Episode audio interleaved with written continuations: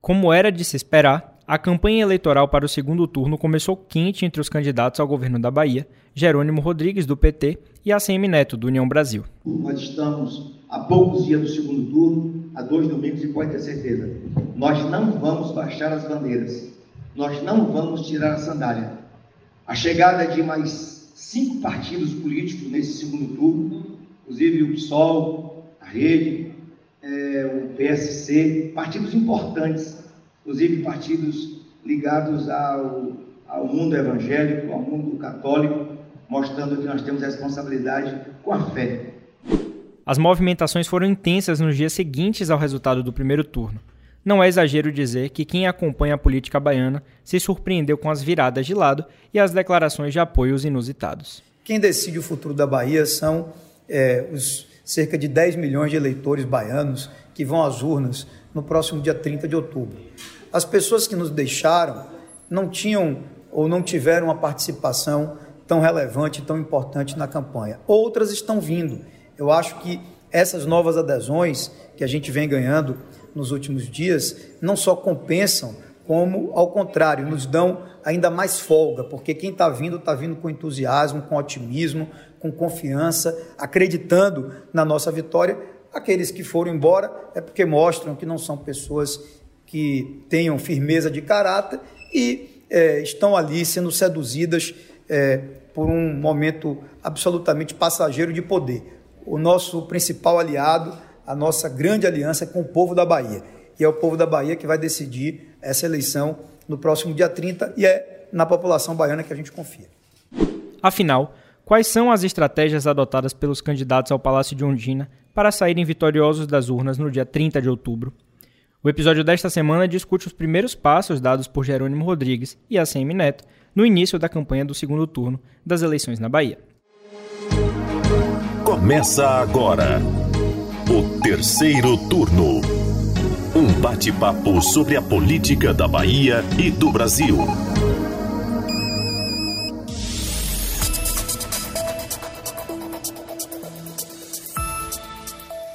Eu sou Gabriel Lopes e comigo para a gravação do podcast de política do Bahia Notícias, os repórteres do site Lula Bonfim. Olá, turma. E Anderson Ramos. E aí, galera, tudo bem com vocês? Pois é, pessoal, chegando aqui mais uma sexta-feira no terceiro turno. Hoje é dia 14 de outubro.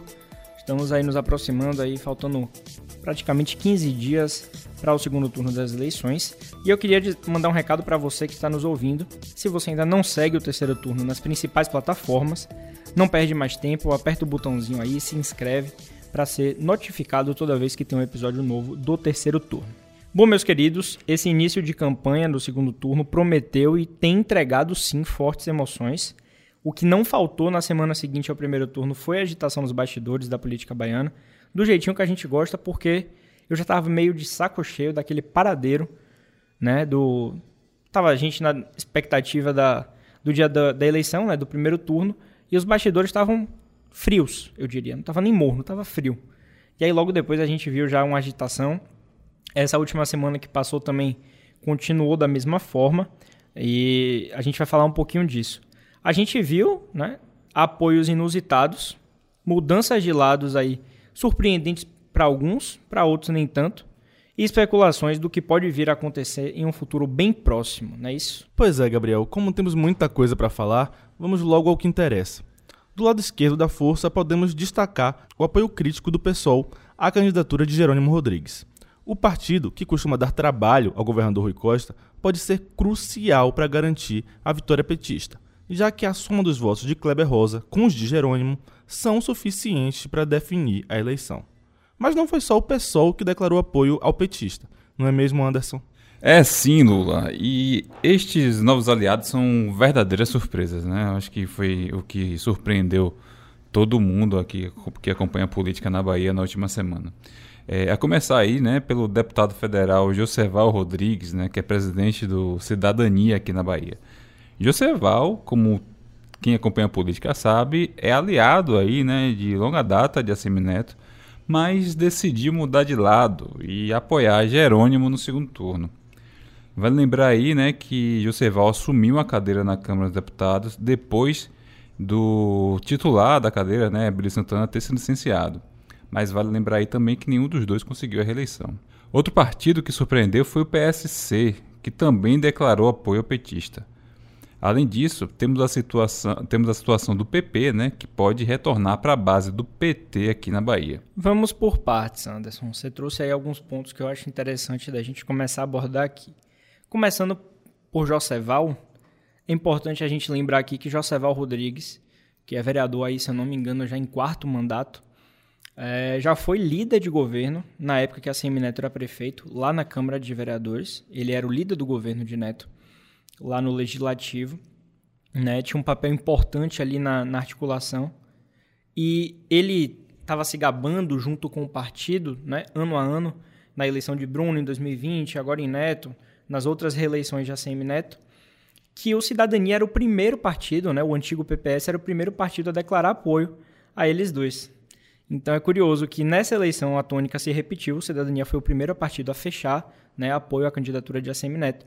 E agora a gente vê uma movimentação dessa com Joseval, né, é, apoiando agora Jerônimo Rodrigues. Isso gerou um mal-estar dentro do partido. Né? A gente vem acompanhando outras figuras, né, como Isabela Souza, que a tendência é que agora assuma a presidência do Cidadania Bahia. Né? É, Roberto Freire não ficou nada satisfeito com essa história. Ele reforçou que o Cidadania aqui está fechado com a candidatura de ACM Neto e destituiu o diretório do Cidadania aqui.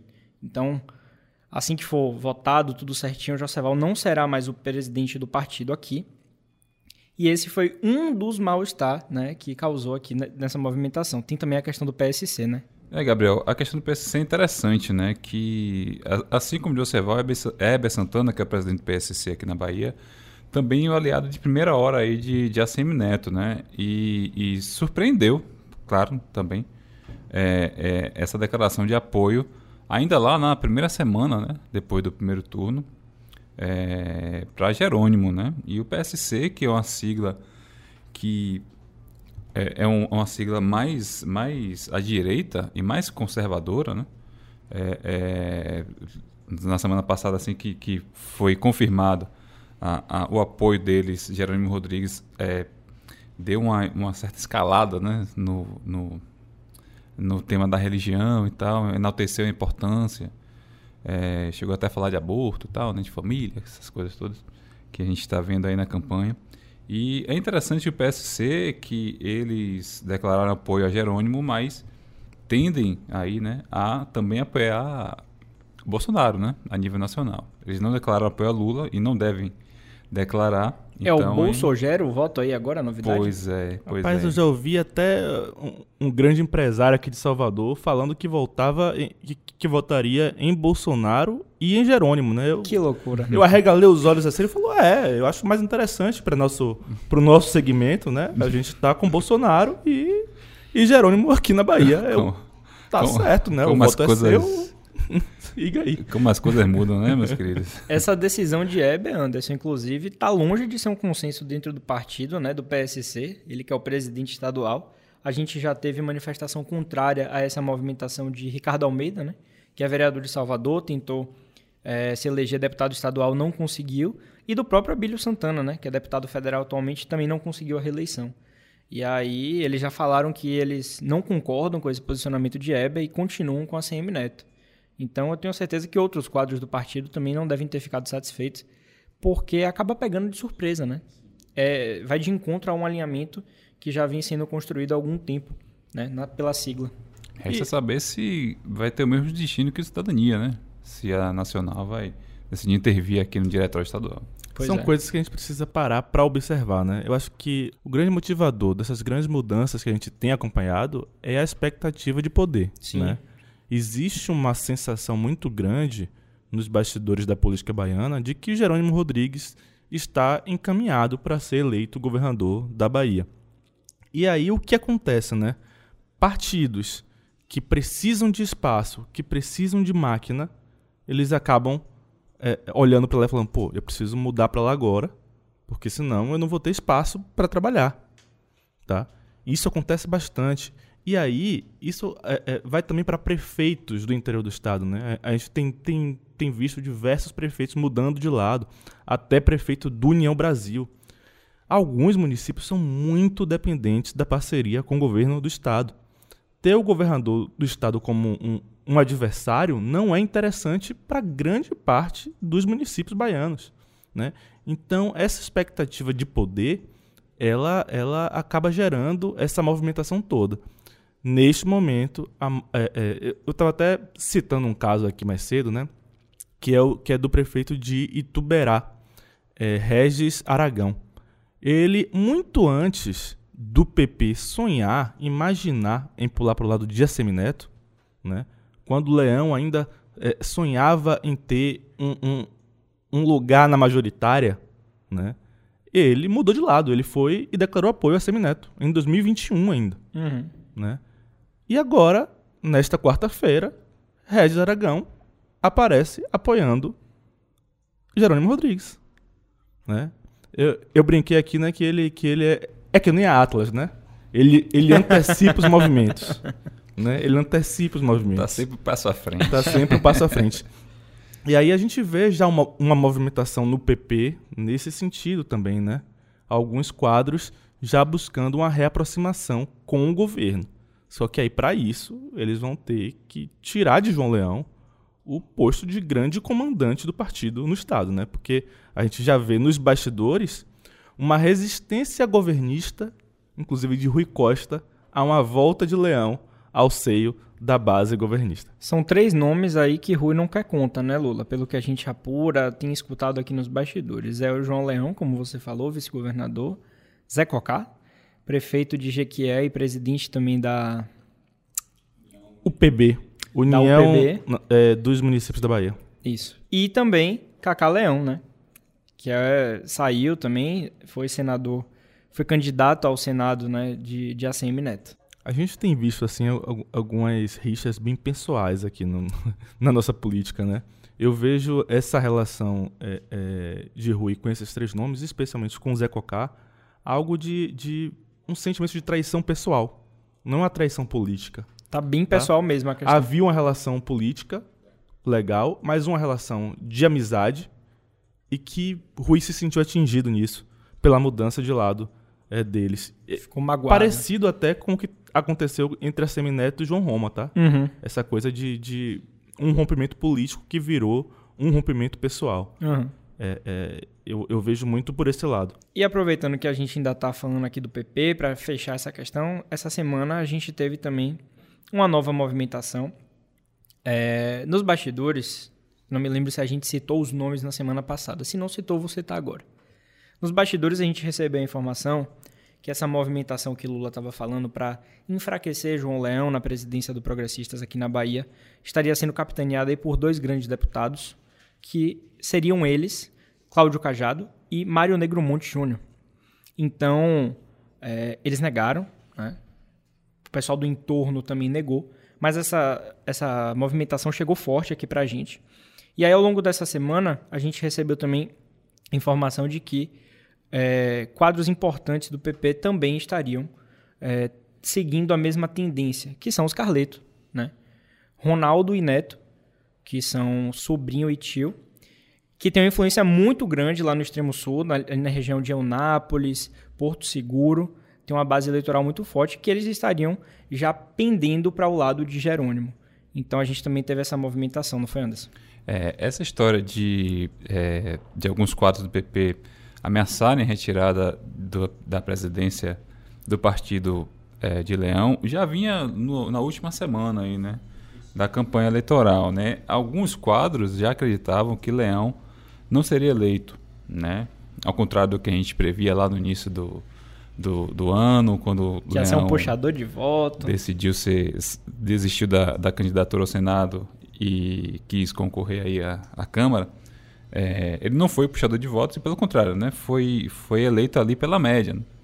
Então, alguns, alguns quadros já, já estavam ensaiando esse, é, esse movimento né, de tirar o, a presidência do partido de Leão, é, só que eles não previam que ele fosse eleito. Né? Então, se ele já não tivesse sido eleito, provavelmente esse, esse papo já estava um pouco mais avançado. Né? E quem estaria capitaneando isso seria justamente Mário Negro Monte e Cajado. Uhum. Né? É, que alguns dizem né, que sempre estiveram com o pezinho lá e outro cá, né? não, estão, não estavam 100% ali focados na campanha de Neto e tal. Assim como outros quadros do PP também, que a gente desconfia. Né? A gente viu o Negromonte, inclusive, num palanque no interior, pedindo voto para Jerônimo, né? E Lula, né? E Lula, É. né? Com adesivo. Com tal. adesivo e tudo. É Exatamente. isso. E Cajado também foi visto com é, Euclides, Euclides Fernandes, né? Ó, um grande líder do PP da Bahia me disse uma vez a seguinte frase: O PP nasceu para garantir a governabilidade. vocês conseguem, pelo amor de Deus, vocês conseguem enxergar o PP fazendo oposição? É muito difícil.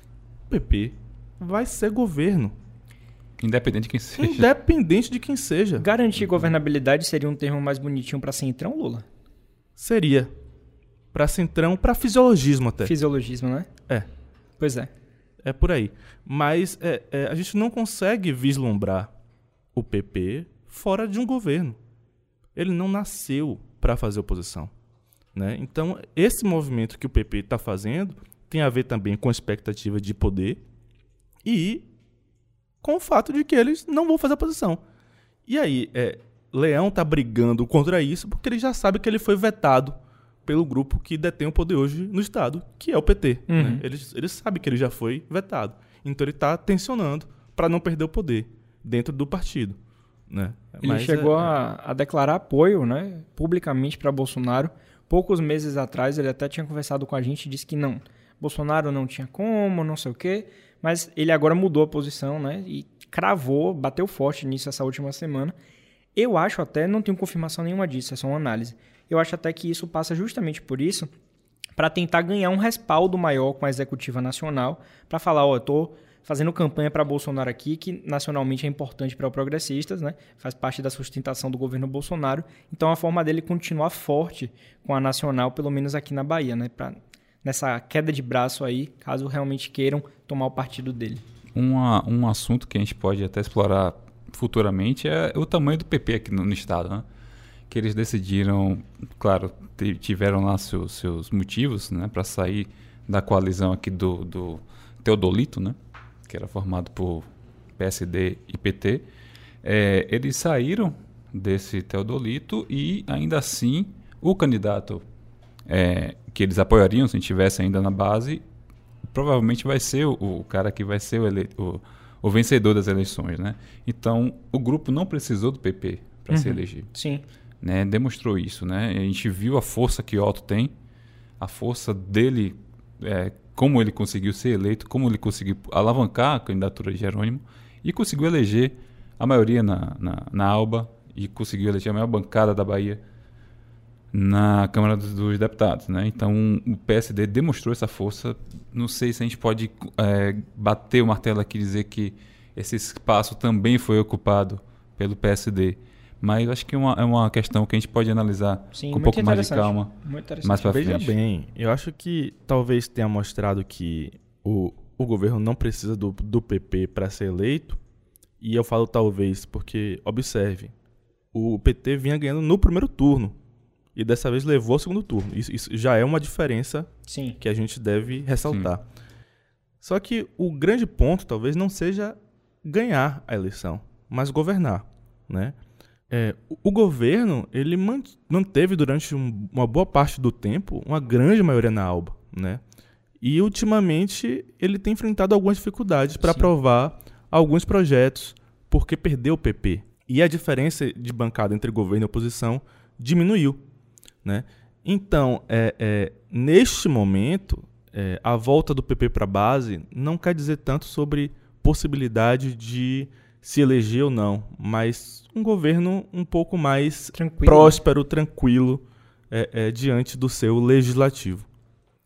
Então é isso. Só para fechar essa questão aqui do PP, que a gente vinha falando aqui de Neto Carleto, o Neto Carleto negou né, essa movimentação, disse que está mantido o apoio à candidatura de ACM Neto ao governo da Bahia, porém, ele sinalizou aqui para o Bahia Notícias que, após a realização do segundo turno, ele não descarta um diálogo com o grupo petista no Estado, que é justamente o que a gente está falando aqui.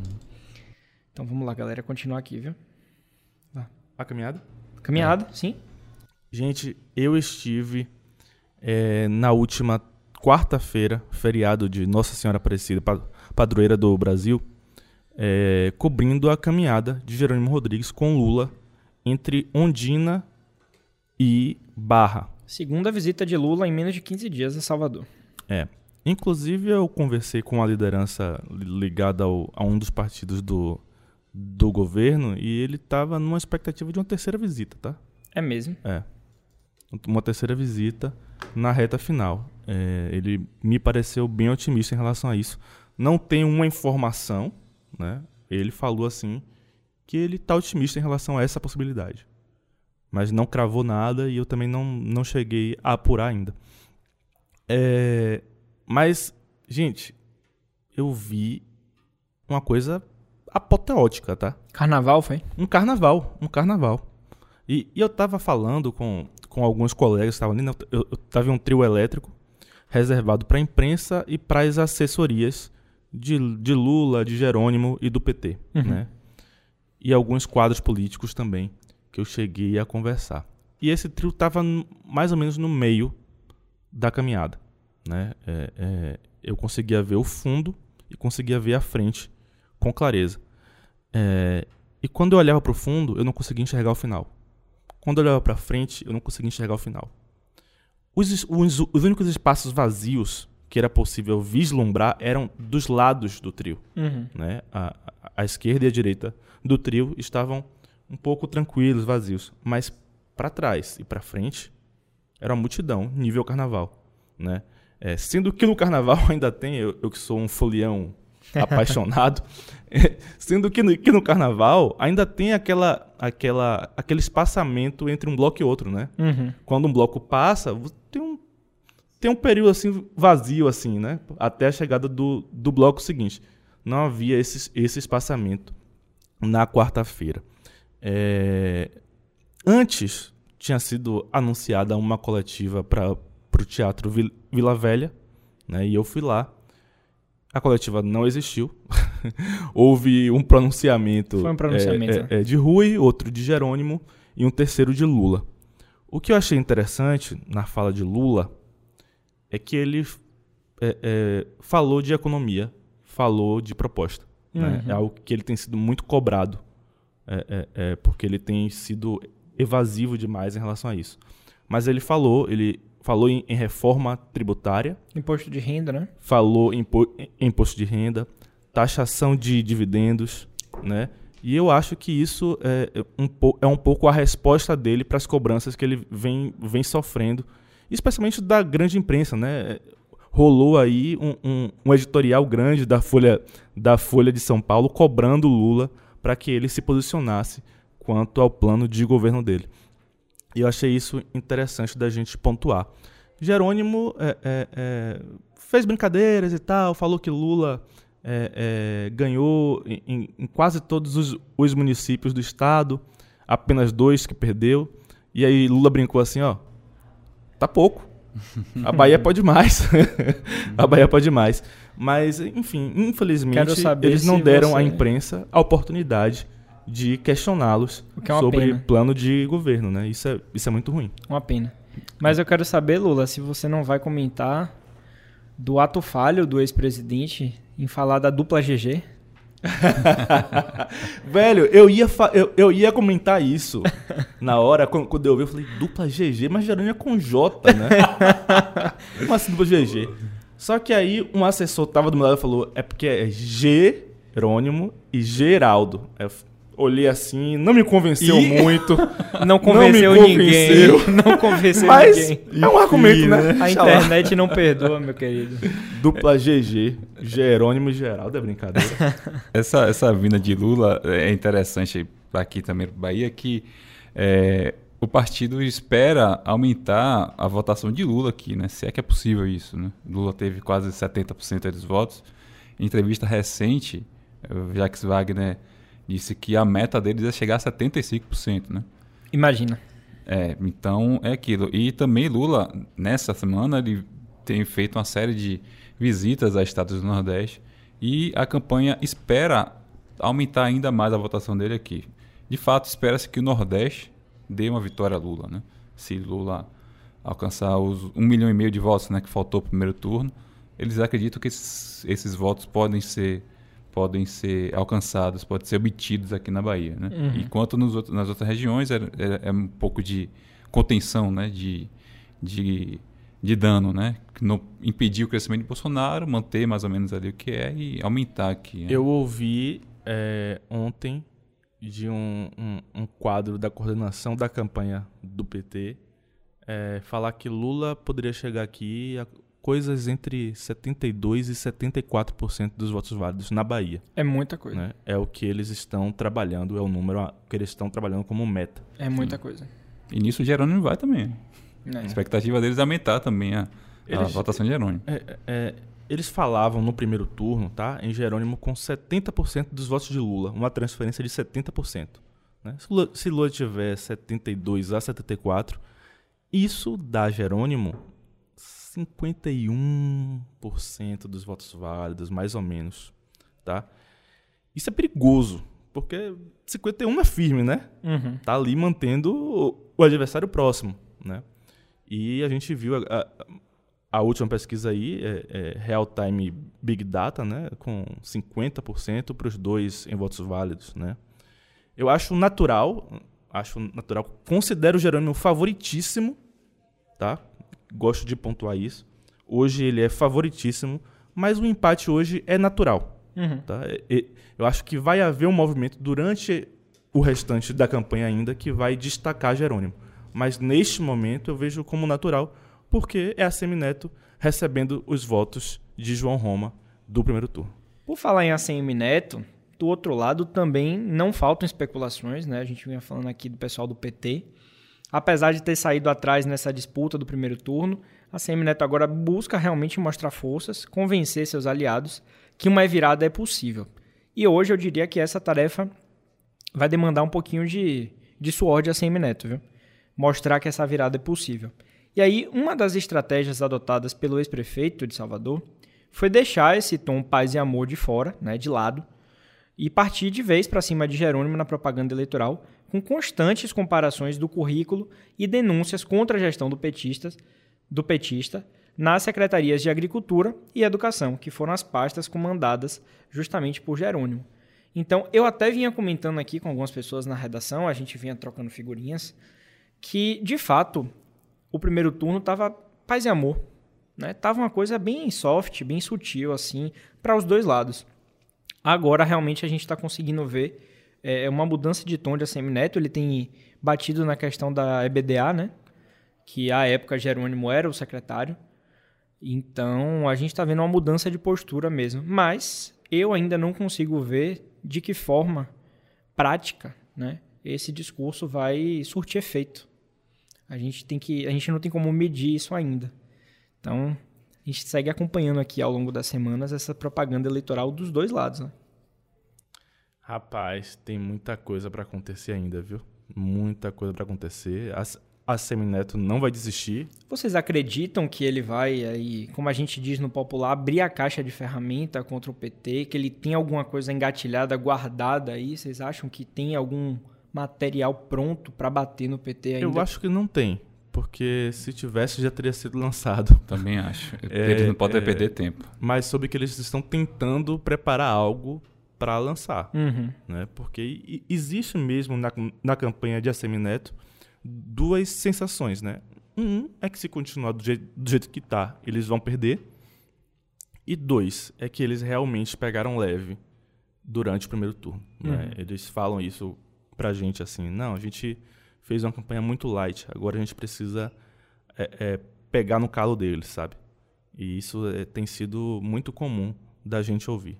E não é só isso, tá, gente? É, para conseguir a virada e se sair vencedor, a Semineto precisa de apoio.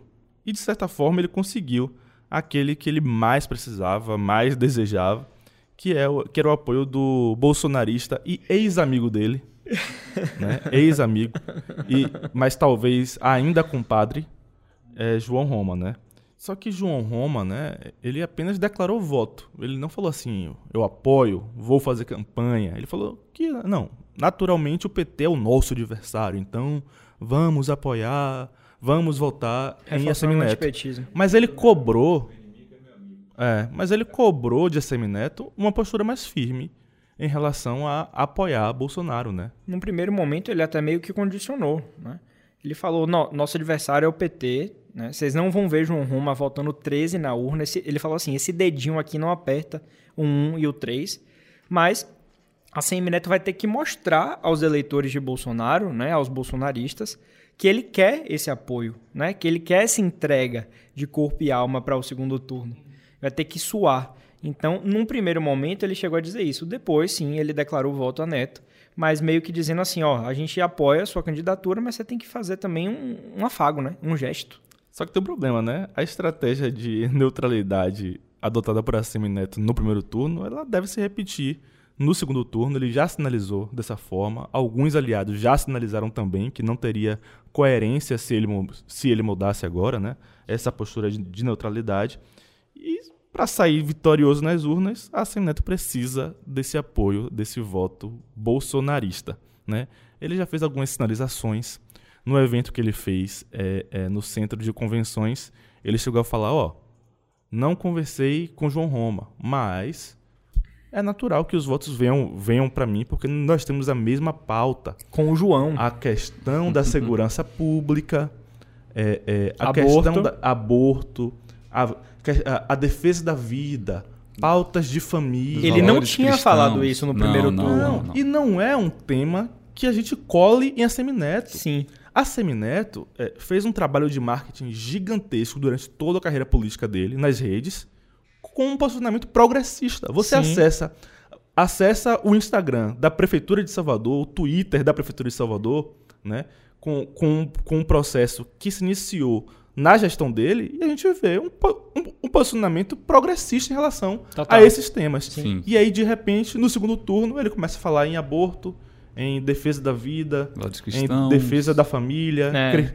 Sabe? Então, é, a gente percebe que é uma sinalização ao eleitorado bolsonarista e que quem acompanha de mais algum tempo sabe que não tem muito a ver com o histórico político dele. O que ele tá, o que tudo indica, né? O que ele está fazendo agora é algo que é, ele fez também no primeiro turno, né? Que é colocar assim as pessoas como bucha de canhão, né? Aqueles mais próximos dele para apoiar quem ele precisa que, que de quem ele precisa de voto, né?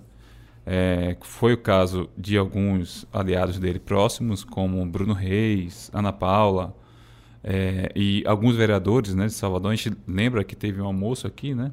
no- um pouquinho antes, Barbacuna. durante, é, durante a campanha, em que a maioria dos vereadores da base do prefeito Bruno Reis é, apoiou Ana Paula, por, consegui, por consequência, apoiou a candidatura de Ciro Gomes à presidência. Né? Uhum. Então é algo que parece estar se repetindo, né? É, Gabriel falou mais cedo aqui que Leão declarou apoio a, a Bolsonaro. É, quem também fez isso ao longo dessa semana foi o presidente do PSDB aqui na Bahia, Adolfo Viana. Tiago Corrêa também do PSDB já tinha declarado apoio né, lá atrás. Então tem alguns, alguns, alguns deputados eleitos. e Márcio Marinho já colocou arte casada com Bolsonaro e Neto. Isso, que já, já declararam o- esse voto. Sandro aí, Regis né? também. O que corre nos bastidores é que essa sinalização de Neto não, não vai vir pública. Né? Ele não vai falar, "É, eu estou com o Bolsonaro no segundo turno. Isso pra mim seria um tiro no pé. A gente já comentou aqui. Mas eu soube também que ele vai colocar a estrutura da campanha dele. Isso. Pra disposição fazer Era o que eu ia falar. campanha E que ele Bolsonaro. também teria já liberado todo mundo pra fazer campanha pró-Bolsonaro nesse segundo turno. Né? A gente não... Sandro Regis, que é, o, que é o nome mais próximo dele na Alba, que ele tem uma relação pessoal muito boa, ele já colocou no Instagram dele que ele apoia Bolsonaro. Sim. Né? Então, Então já tem essa sinalização. já tem diversas sinalizações, diversas. Pois E, e eu vou te dizer uma coisa, tá? É, a gente falou sobre a questão de, do apoio de Bruno Reis a Ciro, e uma coisa me chamou bastante atenção no dia da eleição. Bruno Reis foi votar com adesivo do 44. Nenhuma referência a 12 de Ciro Gomes, Uhum. tá? Então, é, é, às vezes você diz que você apoia, mas não faz muita força. E a Ana Paula também estava do lado, né? É. Inclusive. A Ana Paula tava com o adesivo 12 dela, mas, enfim. É justo, né? Ela tava. Era a chapa dela, né? Tem outro ponto, pessoal, que eu acho válido trazer aqui para nossa discussão, que são os debates, né? Eu tenho visto é quase uma hipocrisia, né? É uma coisa incoerente. No primeiro turno, a CM Neto estava sentado naquela vantagem das pesquisas. Então estava tudo indicando que a CM Neto seria eleito. Então ele usou como estratégia, segundo a campanha dele era a estratégia, não ir aos debates, ele foi apenas para o debate da TV Bahia, que a gente já falou aqui, foi extremamente prejudicial para ele naquele momento, sinceramente. Mas ele usou como estratégia não ir, porque ele seria alvo, porque ele desgastaria a imagem dele, e Jerônimo atacando ele dizendo que ele era fujão. É esse termo mesmo, fujão, né?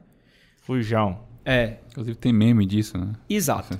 E aí, agora no segundo turno, que a gente teve no primeiro, Jerônimo nove pontos à frente de Neto, né, na, na votação, Jerônimo não quer ir aos debates e a Semineto agora está dizendo que Jerônimo está fugindo.